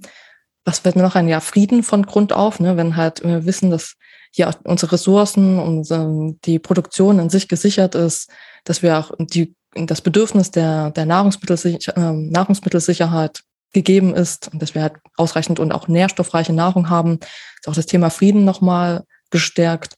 Toleranz wäre auch interessant, Toleranz von Grund auf, eine Artenvielfalt, eine Diversität von Grund auf.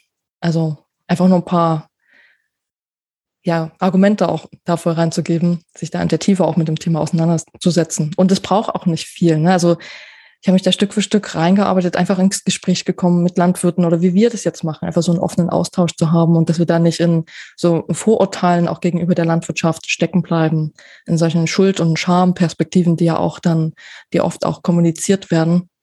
Und da möchte ich aussteigen und dass wir da eher in so ein so ein kommunikatives Miteinanderkommen. Hm. Ja, schön, das klingt wunderbar. Das ist viel zum Nachdenken.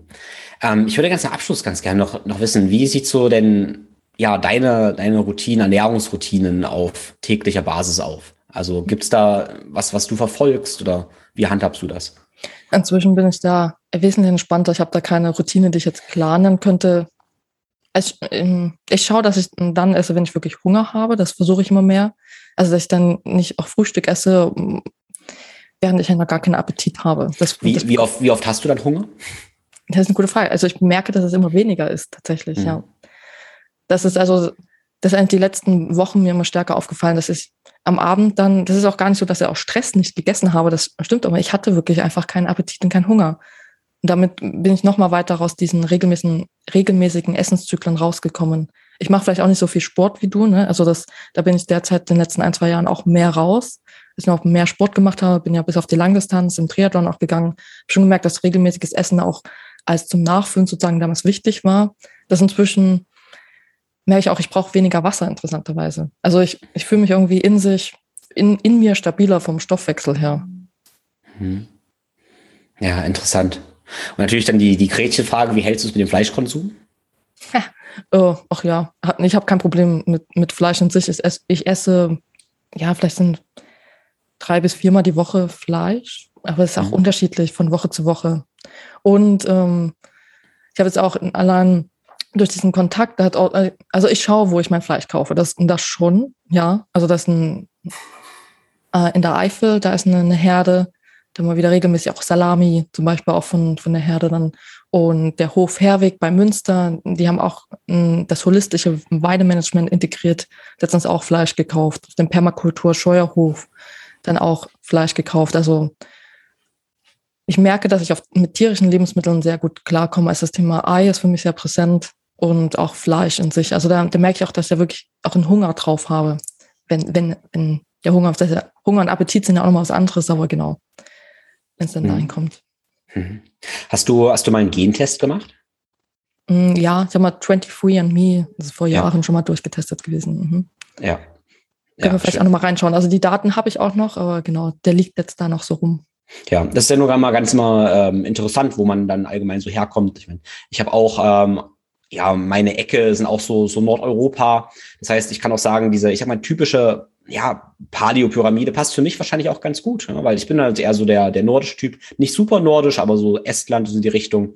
Ähm, ja. Da kommen meine Vorfahren auch so her und da hat man wahrscheinlich immer schon ein bisschen proteinlastiger, ein bisschen fettlastiger gegessen, nicht zu viel Früchte und sowas. Ja, spannend, das ergibt Sinn. Also ich, ähm, ja. laut dem 23andMe-Test ist es ähm, Richtung Polen, Richtung Warschau. ja. ja. Genau, mhm. das ist auch, ja. Und dann haben wir wahrscheinlich jetzt ziemlich viel Glück gehabt, dass wir das noch machen konnten. Transitionee ist ja seit ein paar Jahren nicht mehr in Deutschland ähm, erhältlich und jetzt haben wir die ah. Daten, können die glücklicherweise auch ähm, sehr, sehr schön noch auswerten lassen. Auch bei anderen Anbietern, bei Drittanbietern lasse ich die ganz gerne noch ja, auswerten mit neuen Erkenntnissen. Ja, leider mittlerweile gibt es das Transitionee nicht mehr, da muss man nochmal andere Alternativen hier für Deutschland finden. Aber das ist auch mal ganz interessant als Anhaltspunkt, äh, wenn wir über, ja, ich sag mal, um den Bogen zu spannen, Paleo, äh, Steinzeiternährung reden, dann ist ja auch die Frage, äh, ja, wo unsere Steinzeit eigentlich war. Und wenn wir jetzt irgendwie Wurzeln hatten, die in Afrika liegen, ist die Wahrscheinlichkeit nahe, dass wir eine andere Pyramide, Ernährungspyramide haben, die uns gut tut, als wenn unsere Wurzeln in Nordfinnland liegen. Ja, genau richtig, da nochmal hinzuschauen. Ne? Also das macht wieder den individuellen Ansatz ja dann auch klar, der Ernährung in sich. Aber ich möchte auch sagen, dass ähm, ich habe das intuitiv tatsächlich über die Jahre für mich rausbekommen. Also ich habe das nicht anhand des, des Gentests für mich aus, herab, was, wie sagen, du weißt, du weißt das richtige Wort, abgeleitet, ja, ja genau, abgeleitet, ja. sondern ich habe das für mich ausprobiert.